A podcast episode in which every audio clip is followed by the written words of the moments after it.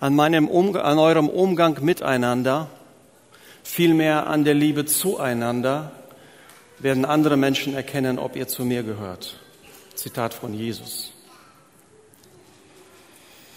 Die Christen ist die einzige Armee, die ihre eigenen Verwundeten erschießt.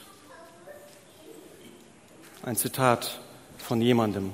Man schreibt es C.S. Lewis zu, ob es so ist. Könnte ich ihm zutrauen, nach seiner Beobachtung, aber in dieser Kluft befinden wir uns. Auf der einen Seite, was Jesus über seine Gemeinschaft sagt, über die Jesusgemeinschaft, und auf der anderen Seite das, was Menschen wahrnehmen über uns Christen.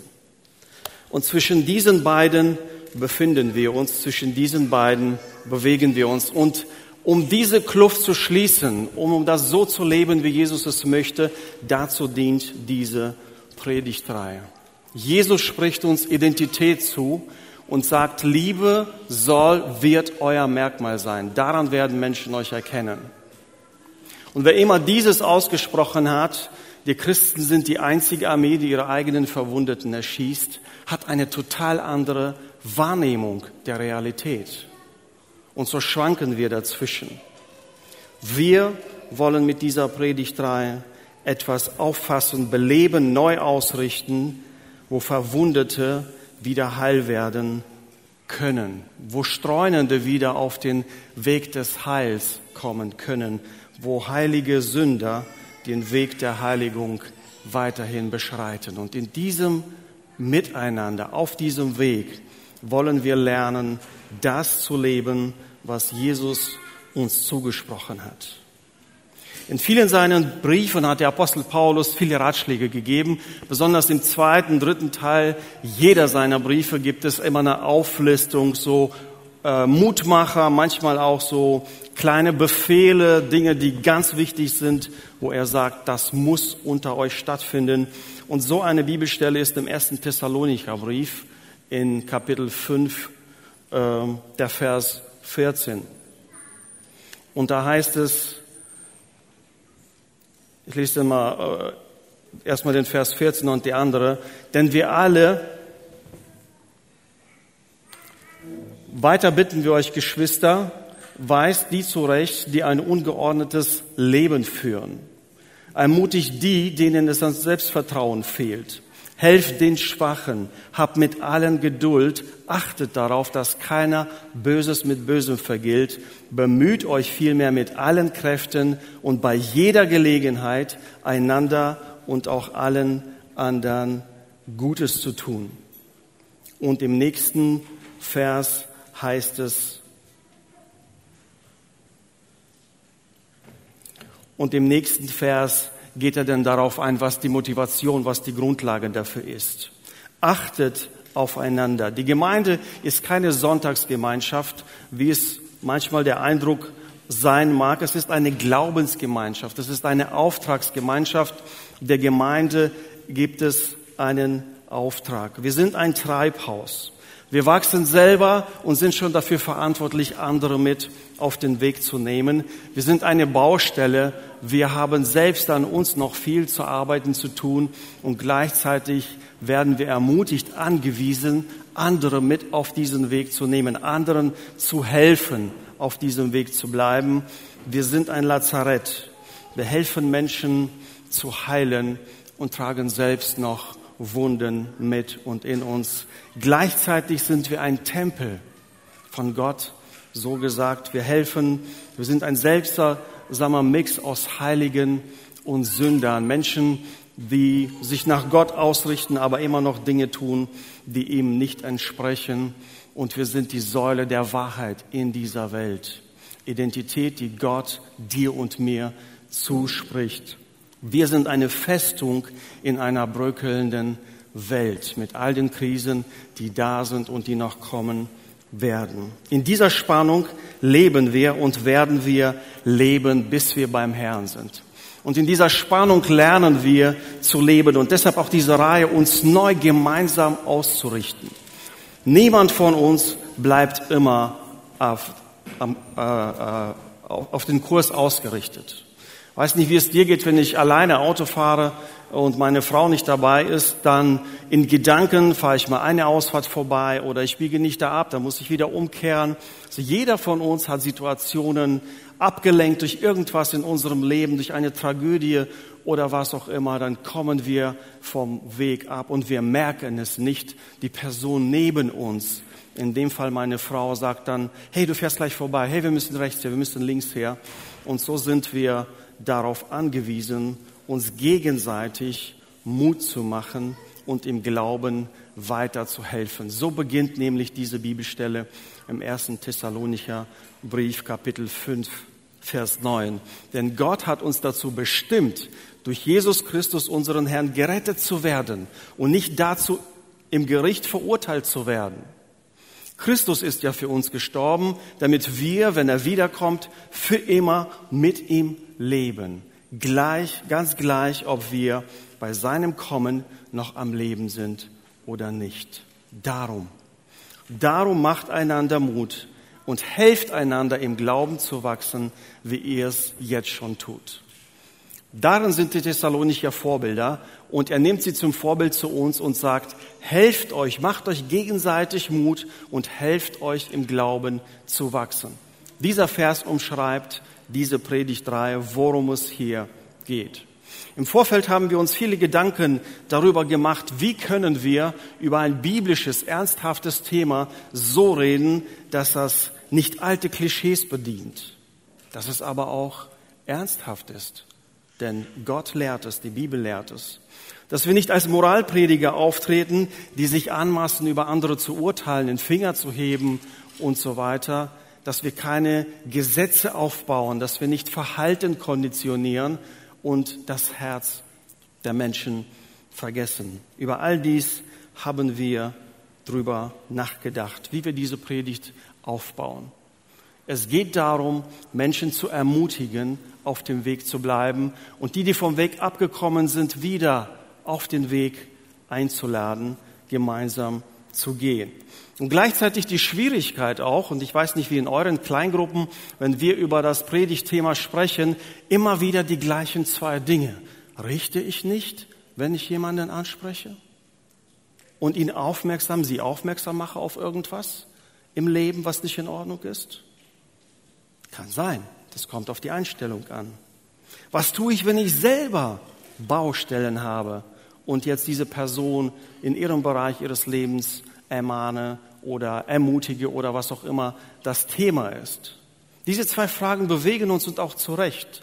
Es geht nicht nur darum, den Finger in die Wunde zu legen, mit dem Finger auf das Problem zu zeigen. Es geht darum, dass wir nicht nur eine Glaubensgemeinschaft, sondern auch eine Korrekturgemeinschaft sind.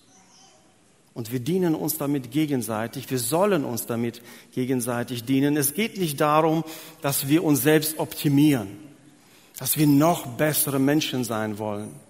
Es geht auch nicht darum, dass wir eine elitäre Vorzeigegemeinschaft formen, die nach außen keinen Makel aufweisen darf, kein Fehler.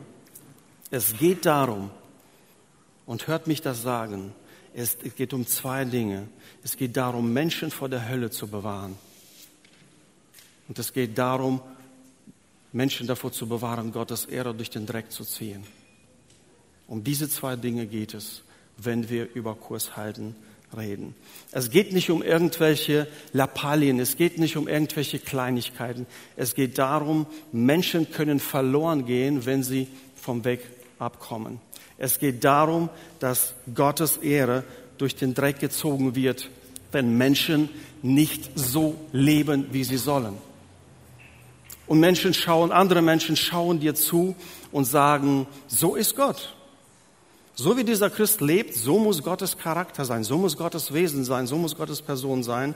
Es geht darum, dass wir einander helfen. Und deswegen das Unterthema für heute ist für mich so ermutigend und das hat mich so bewegt. Das heißt nämlich, ich bin für dich. Das ist meine Grundeinstellung. Ich bin für dich. Wenn ich zu dir komme und ein Gespräch suche, was immer das Thema ist, ich bin grundsätzlich für dich. Was macht das mit dir? Wenn jemand zu dir kommt, und ich muss zugeben, in meinem Leben habe ich diese Worte kaum gehört, und sagt, André, ich bin für dich. Ich will das Beste für dich, dass das Beste in dir rauskommt, dass das Beste zu sehen wird. Ich bin für dich.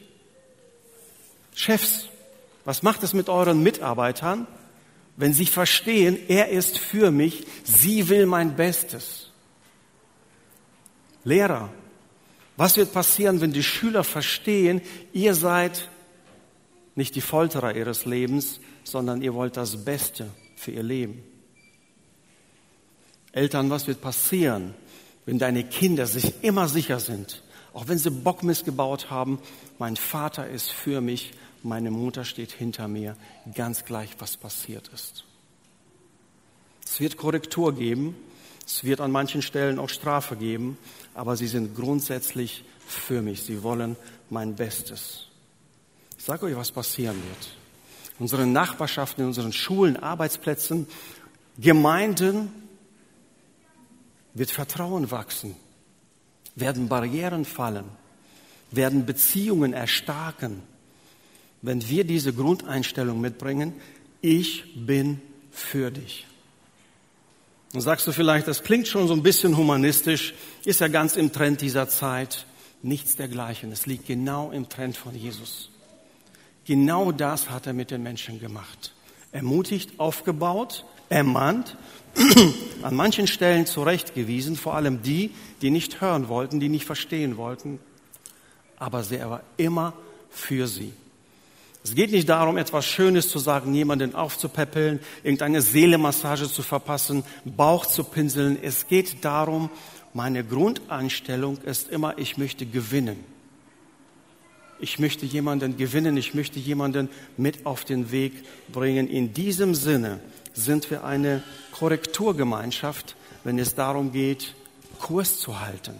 Nein, gemeinsam Kurs zu halten uns gemeinsam wieder darauf zu besinnen, was ist wichtig. Seit 15 Jahren bin ich in dieser Gemeinde, seit 15 Jahren gibt es die Gemeindearbeit, wo, wo ich da war und es gab immer wieder Schwerpunkte, es gab wieder Arbeitsbereiche, die wir getan haben und doch haben wir uns im letzten Jahr gesagt, wir brauchen eine klarere Ausrichtung.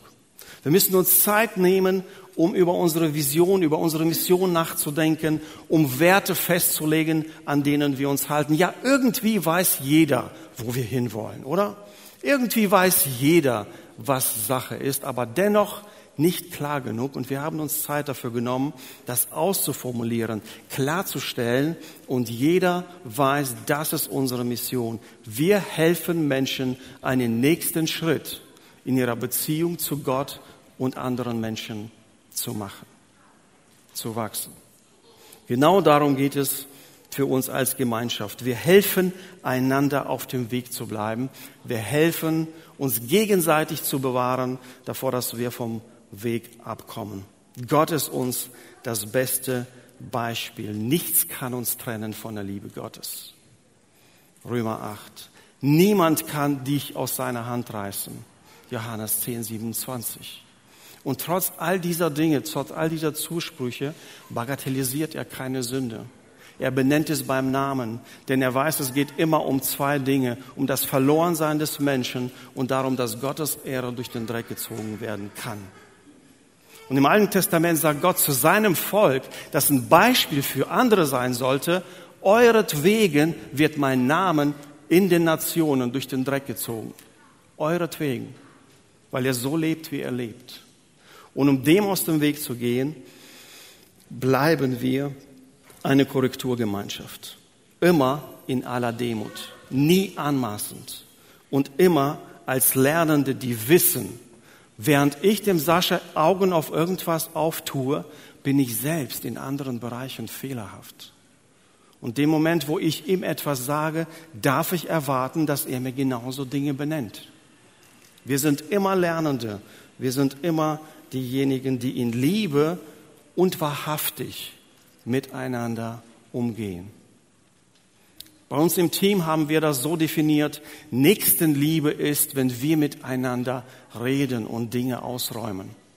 Passiert immer wieder. Und ich bin es in meiner nächsten Liebe dem Sascha schuldig zu sagen, wenn er mich verletzt hat und er genauso. Dazu haben wir uns verpflichtet, um dem Teufel keine Chance zu geben, um den Verletzungen keine Chance zu geben. Was gibt dir also die Legitimation? Was gibt mir das Recht, zu dir zu kommen und sagen, hey, ich würde mich gerne mal überhalten über eine Sache, die ich beobachte. Lass uns mal zusammensetzen, einen Kaffee trinken, was immer zu trinken gibt und ein bisschen reden. Was legitimiert mich dazu? Eine ganz wichtige Tatsache. Du und ich sind Teil des Leibes Christi. Du und ich sind Teil seines Organismus, den die Bibel der Corpus Christi nennt, sein Leib, sein Körper. Wir sind nicht ein Verein, sondern wir sind ein Teil seiner selbst, wo er sagt, ich bin das Haupt, ich bin der Kopf, ich bin die Schaltzentrale und ihr seid mein Leib. Ihr seid die Glieder an meinem Leib. Ihr seid dafür da, das zu tun, was ich euch auftrage. Nun, wenn wir Glieder an einem Körper sind, dann ist es schwierig, ohne einander auszukommen. Und der Apostel Paulus nimmt sich an sehr vielen Stellen Zeit dafür und ganz besonders im ersten Brief zu den Korinthern in Kapitel 12 und sagt, ihr seid wie ein Leib. Verschiedene Glieder, verschiedene Begabungen, unterschiedliche Persönlichkeiten, ein kunterbunter Strauß. Aber ihr seid ein Leib. Ihr seid nicht zwei, ihr seid nicht drei, es gibt nicht Glieder und Unterglieder oder sonst irgendwas. Ihr seid eins. Ihr seid koabhängig. Also muss meine linke Hand auch auf mein Bein achten. Und ich wäre heute hier nicht angekommen, wenn nicht alle meine Körperglieder der Schaltzentrale gehorsam wären. Die Legitimation, jemandem, mit jemandem ein Gespräch zu suchen, ein korrigierendes Gespräch zu suchen, liegt darin, wir sind ein Leib. Eine Bibelstelle gibt es, jetzt habe ich die ein bisschen durcheinander gebracht. Im 1. Korintherbrief Kapitel 12, Vers 13, die macht es unmissverständlich deutlich. Denn, denn wir alle sind durch den einen Geist in einen Leib eingefügt und mit dem einen Geist getränkt worden, ganz gleich, was deine nationalen, sozialen oder sonstigen Status sind. Wir sind in einen, durch einen Geist in einen Leib eingefügt. Und da bist du jederzeit. Und ob du jetzt in diesem Raum bist oder aus diesem Raum rausgehst, du hörst nicht auf, Gemeinde zu sein. Du hörst nicht auf, Leib Christi zu sein. Wir sind alle in diesem einen Leib und das verpflichtet uns, das verantwortet uns dazu, dass wir aufeinander Acht haben. Wir können und sollen nicht ohne einander. Wir sind gewissermaßen Gottes Ehre. Hört sich ein bisschen blasphemisch an, möchte etwas deutlich machen. Gott hat uns die Macht übertragen, dass wir seine Ehre sind oder seine Ehre durch den Dreck ziehen können. Als Mitgestalter in seinem Reich, als Teil seines Leibes können wir ja entscheiden, wie wir wollen und das tun wir ja auch andauernd. Und wir entscheiden uns manchmal für Sünde und gegen ihn und ziehen in dem Moment seinen Namen durch den Dreck. Und potenziell können wir Menschen abstoßen oder auch einladen in die Gemeinde. Und erst kürzlich sagte mir ein Unternehmer, der hat mit einem zu tun, der kein Christ ist und sagt, ich bin aus der Kirche ausgetreten als junger Mensch, aber in deine Kirche möchte ich kommen. Deine Kirche möchte ich kennenlernen. Warum? Weil er ihn kennengelernt hat, weil er sein Leben gesehen hat. Also wir sind Gottes Leib, wir sind entweder einladende oder potenziell abstoßende und dann geht es nicht darum, was kann ich noch tun, um mal gerade so vorbeizukommen, um Gottes Ehre nicht zu beschmutzen, mal gerade so vorbeizuschlittern. Es geht nicht darum. Als Nachfolger Jesu bist du zu einem bestimmt, seine Ehre zu wahren, seine Ehre groß zu machen.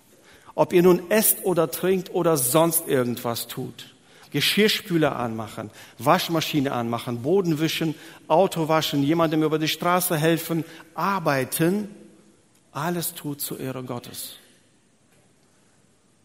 Es geht nicht darum, wie weit kann ich abdriften, um noch am Abgrund vorbeizuschlittern, sondern wie weit kann ich in die Mitte rücken, dort wo Gottes Ehre ist. Was kann ich noch tun, um Gottes Ehre zu mehren? Im Hoffnungswerk mitzuarbeiten? Im Kinderbereich eine Kleingruppe zu übernehmen? Im Willkommensteam vorn Leute einzuladen?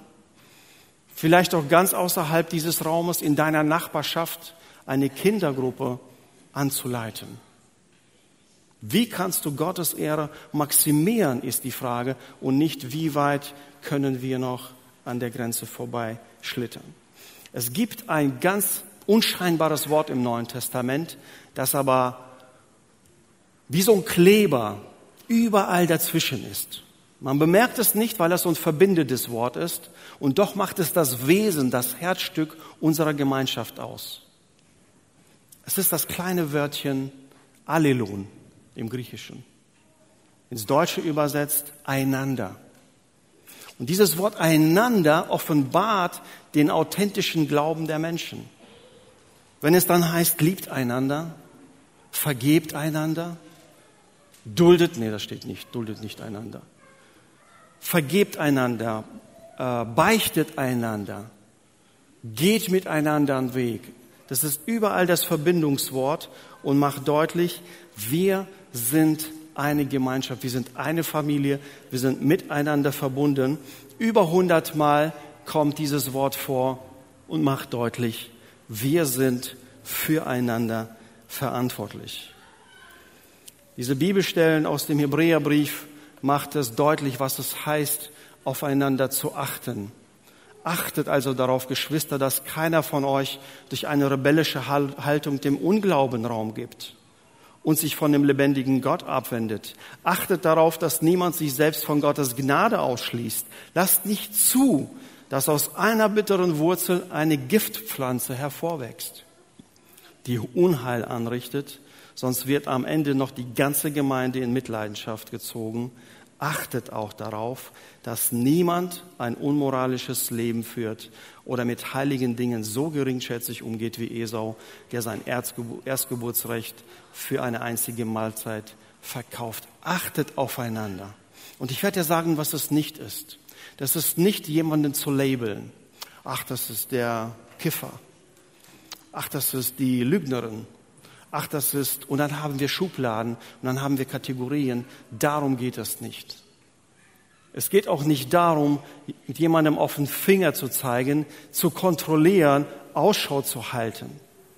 Es geht darum, jederzeit darauf zu achten. Die Dinge, die hier genannt sind, sind ziemlich extrem. Und es kann dazu kommen, wenn wir nicht Acht aufeinander haben, wenn wir nicht diese Selbstwahrnehmung haben, hey, ich bin Teil des Leibes Christi. Und die Leute um mich herum, für die habe ich Verantwortung. An meinem siebten Geburtstag sind wir in den neuen Giguli gestiegen von meinem Vater, meine Schwester und ich, mein Vater, und haben uns auf den Weg gemacht. Auf dem Weg verklickerte er uns, wir fahren unser Brüderchen abholen. Unsere Mutter war davor kurz verreist. Und nun fahren wir unser Brüderchen abholen. So, wer braucht einen kleinen Bruder? Die gute Nachricht war, anschließend würden wir fahren und unsere neuen Fahrräder abholen. Das war wiederum Evangelium für mich. Ich habe mich nur auf den zweiten Teil konzentriert. Der erste, ja gut, wenn Sie es wollen, können Sie es haben. Also ich brauche keinen kleinen Bruder.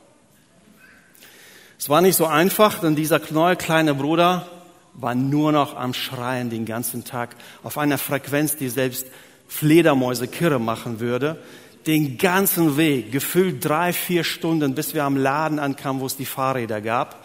Die Fahrräder haben dann auch nur halb so viel Spaß gemacht, weil er immer fortwährend geschrien hat, was immer, immer auch gefehlt hat. Wenn ich dachte, das wäre das Schlimmste, mm, mm, mm. Plötzlich hatten wir, meine Schwester und ich, nicht mehr die Freiheit, hinzugehen, wo wir wollen. Immer ein Kinderwagen hinterher, im Schlepptau. Ein Siebenjähriger und ein Fünfjähriger mit einem Babywagen unterwegs. Was kannst du mit ihm anstellen? Ich kann dir sagen, was du mit ihm anstellen kannst. Nichts. Leiden. Das ist alles. Und dann schleppst du den hinterher und der quengelt ja die ganze Zeit, der schreit der will ja immer irgendetwas. Nun hatte ich beobachtet, was Erwachsene tun, wenn Kinder schreien. Die schaukeln den Wagen. Was machst du, wenn er lauter schreit? Du schaukelst einfach mehr, damit er sich beruhigt. Ich kann dir nicht sagen, wie oft dieser Junge über Bord gegangen ist. Er ist noch, er ist klug, er ist intelligent, er hat einen Schulabschluss, also so weit ist es nicht gekommen. Aber das war ein Drama. Immer hatten wir den im Schlepptau. Immer mussten wir den beachten. Ohne Johann geht's nirgends hin. Nehmt den mit. Hier, passt auf ihn auf. Guck auf ihn. Und wenn du dachtest, der Kinderwagen war schlimm, warte mal auf, bis er laufen konnte. Du musst darauf aufpassen, dass er keine Katze erwürgt, dass er keine Hühner irgendwo erdrückt in seiner Liebe zu Tieren. Überall nur hinterher. Überall nur aufpassen. Nicht aus dem Blick verlieren als sieben, acht, neunjähriger. Das ist ganz schön lästig. Also der Erstgeborene in der Familie zu sein, ist echt ein hartes Los, muss ich dir sagen. Und so gingen Jahre daher und das war so die Zeit, wo ich Verantwortung lernte. Ich war plötzlich der große Bruder. Ich war nicht mehr jemand, der einfach irgendwohin losläuft, sein Fahrrad schnappt, auf einen Baum klettert, sonst irgendwas. Es gab immer jemanden, auf den man achten musste. Ich habe den bis heute an der Backe.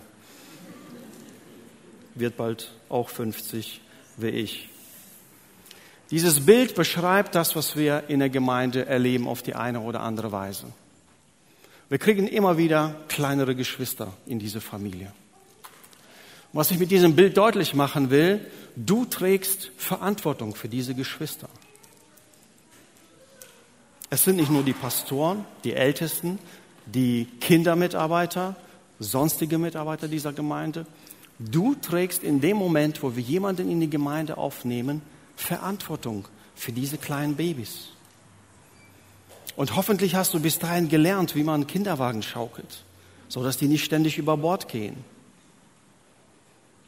Und das ist, dieses Bild soll uns helfen zu verstehen, was es bedeutet, aufeinander zu achten, Verantwortung füreinander zu haben. Ich könnte ihn ja für jede seine Quengelei einfach mal schlagen, einfach mal so einen Hintern vollhauen. Wird's helfen? Weiß ich nicht. Vielleicht habe ich nicht probiert, zum Glück. Oder ich konnte lernen, wie man auf, klein, auf ein kleines Wesen aufpasst, was es braucht oh, Schrei hat ja einen Grund. Okay, was ist die Windel voll, Essen? Das lernst du dann irgendwann, weil du willst ja aufhören, äh, willst ja irgendwann mal erleben, dass er aufhört zu schreien. Und diese Verantwortung müssen wir uns bewusst werden, auch in der Gemeinde. Als Gemeinde haben wir Verantwortung. Und dieses kleine Einanderwörtchen in dem Neuen Testament macht das deutlich auf der Beziehungsebene. Und wenn man die zusammenfasst, im Neuen Testament, dann heißt es, was wir einander nicht tun sollen, ist, wir sollen nicht richten, nicht eigene Ehre suchen, nicht herausfordern, nicht beneiden, nicht belügen, nicht Böses mit Bösem äh, vergelten, nicht schlecht reden, nicht gegeneinander seufzen, nicht murren. Dagegen sollen wir Ehrerbietung zeigen, erbauen, aufnehmen, ermahnen, unterordnen, Lasten tragen, höher achten als sich selbst, ertragen, vergeben, ermuntern, nach gutem Streben Acht haben, gastfrei sein und demütig. Das ist, was das Wort einander im Neuen Testament zusammenfasst. Und im Grunde beschreibt ein Hebräervers das sehr gut aus dem Hebräerbrief. Dort heißt es, habt ihr wahrscheinlich nicht drauf. Dort heißt es, und lasst uns aufeinander Acht haben und uns zu Liebe und zu guten Werken anreizen, indem wir unser Zusammenkommen nicht versäumen, wie es bei einigen Sitte ist, sondern einander ermuntern und das umso mehr, um mehr ihr den Tag herannahen seht.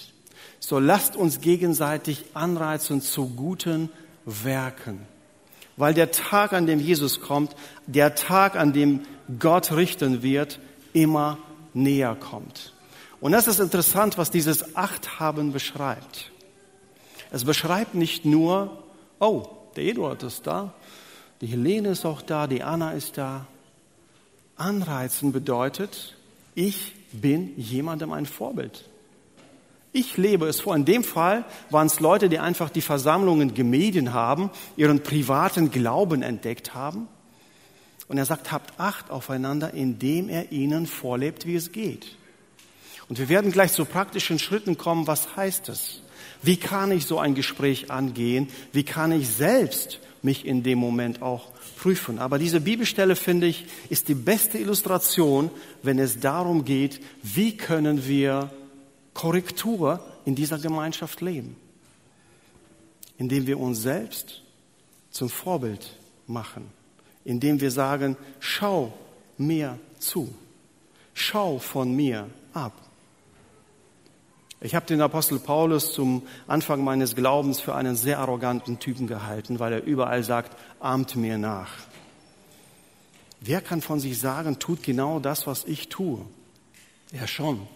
Und im Grunde wird es auch uns abverlangt. Bevor wir den Mund aufmachen und jemanden korrigieren, schauen, bin ich ein Reizbeispiel zum Guten? Reize ich jemanden zu guten Werken an? Oder stoße ich jemanden ab?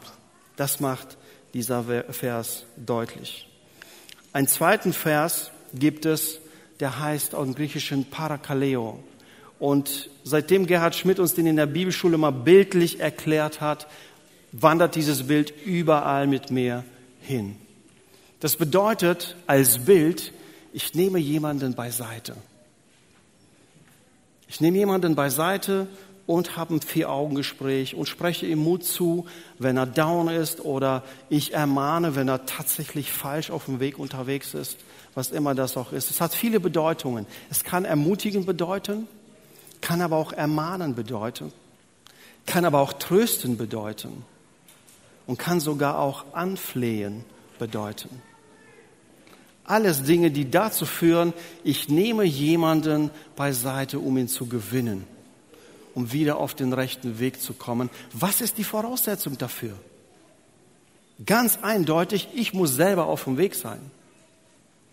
Und es geht nicht um einen Geschmack in dem Fall oder irgendwelche Dinge, sondern es geht darum, dieser Mensch geht anders verloren. Oder Gottes Ehre wird durch den Dreck gezogen. Eins dieser beiden Dinge. Was legitimiert mich? Ich bin Teil dieses Leibes Christi, so wie auch du. Wir sind gemeinsam auf dem Weg und gemeinsam wollen wir es schaffen. Eine weitere Bibelstelle, und da komme ich auch zu den praktischen Dingen, ist die Bibelstelle aus dem Galaterbrief, die Sascha beim letzten Mal schon kurz angerissen hat. Dort heißt es in den fünf Versen, und da wird das so ziemlich gut alles zusammengefasst. Geschwister, wenn sich jemand zu einem Fehltritt verleiten lässt, sollt ihr, die ihr euch von Gottes Geist führen lasst, ihm voll Nachsicht wieder zurechthelfen. Dabei muss aber jeder von euch auf sich selbst acht geben, damit er nicht in Versuchung gerät. Helft einander, eure Lasten zu tragen. Auf diese Weise werdet ihr das Gesetz erfüllen, das Christus uns gegeben hat.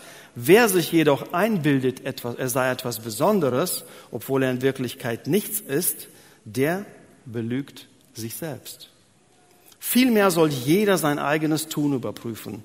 Dann kann er sich mit dem rühmen, was er selbst tut und muss sich nicht mit anderen vergleichen. Jeder hat nämlich seine ganz persönliche Last zu tragen. Wenn du einen Bibeltext brauchst, der diese ganze Predigtreihe umschreibt, dann lerne diese Verse auswendig. Da hast du alles. Denkst du, du stehst, dann hilf jemandem, der liegt.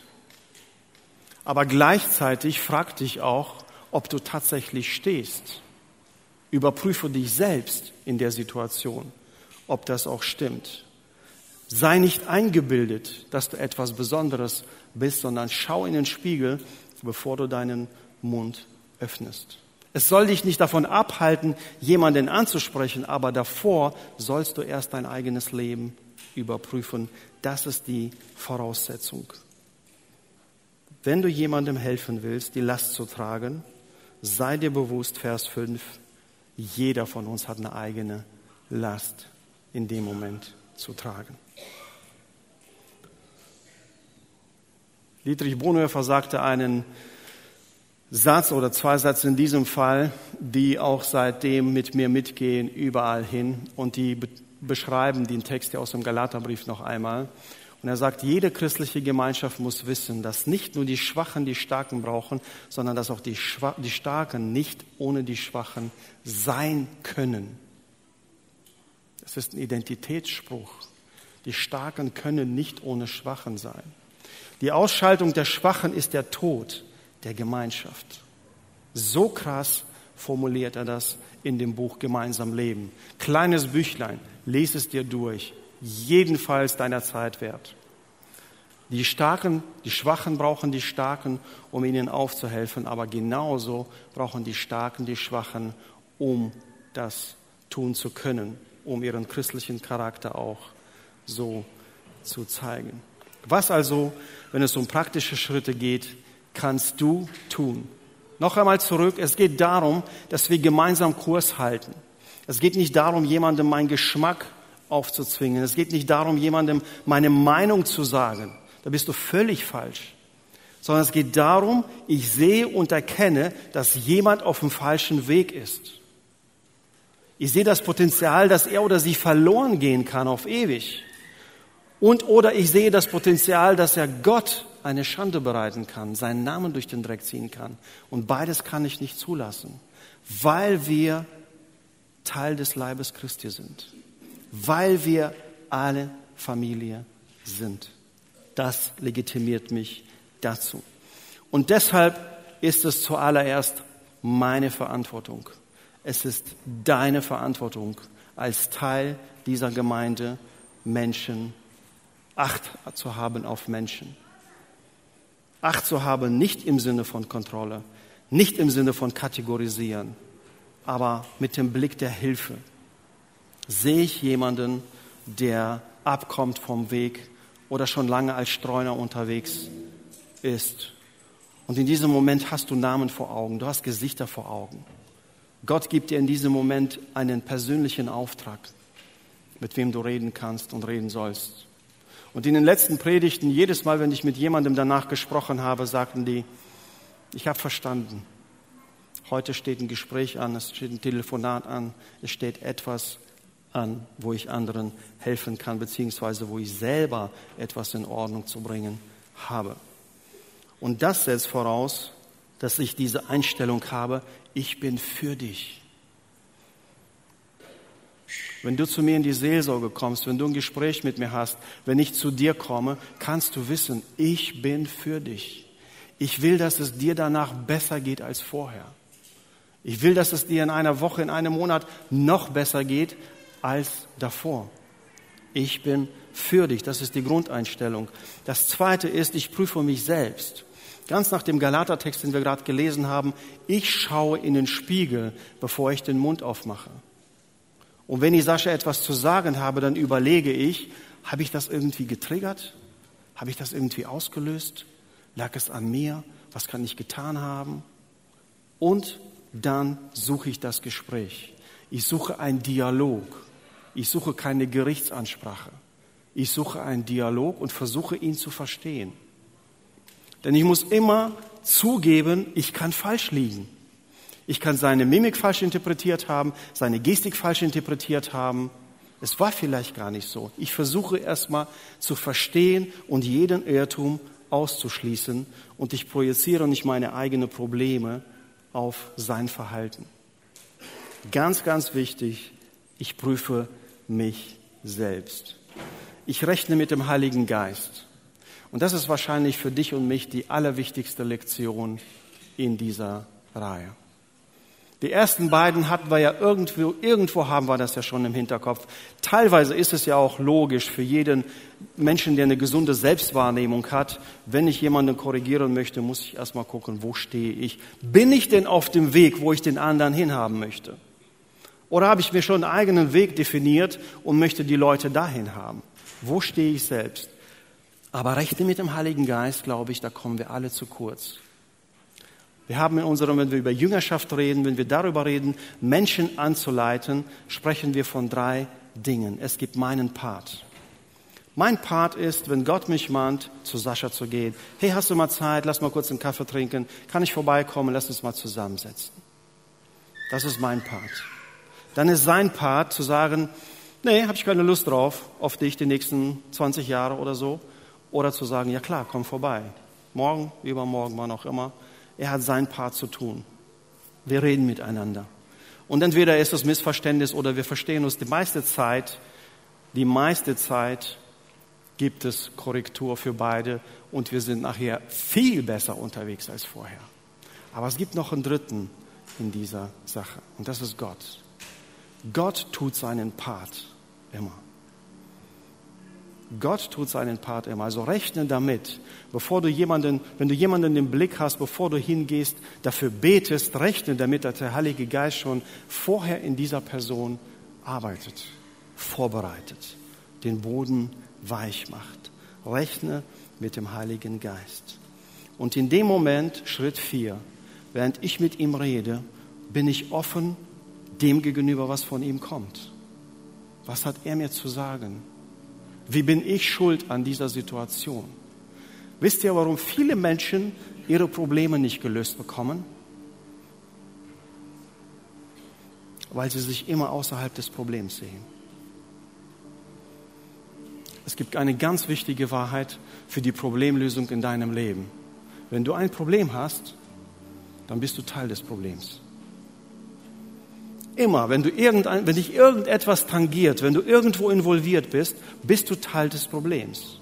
Und solange du das nicht einsiehst, wird es auch keine Lösung geben. Das ist unser Grundproblem. Wir versuchen uns herauszuschälen, herauszuhalten. Das betrifft ja den, er hat ein Problem, ich habe kein Problem. Während ich jemanden ermahne, ermutige, wenn ich ein korrektives Gespräch suche, ich bleibe offen dem gegenüber, was kommt.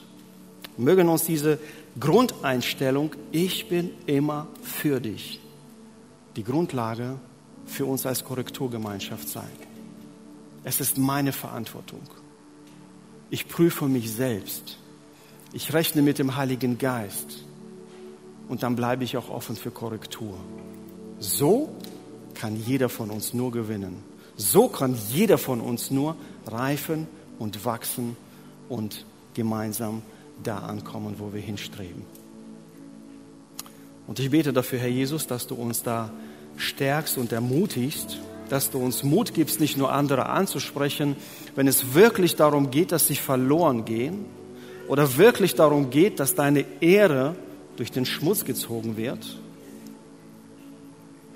dass wir offen bleiben für die Korrektur, dass unsere Grundstellung immer ist, ich bin für dich. Ich möchte, dass du wächst, dass du reifst, dass es dir besser geht, dass Gott Ehre gebracht wird. Schenk uns diese Einstellung jedes Mal, wenn wir einander begegnen. Lass uns aufeinander Acht haben, indem wir Ausschau halten. Wie können wir helfen? Wie können wir stützen? Wie können wir mittragen in den verschiedensten Situationen? und sei uns gnädig. Individuell, aber auch als Gemeinschaft. Amen.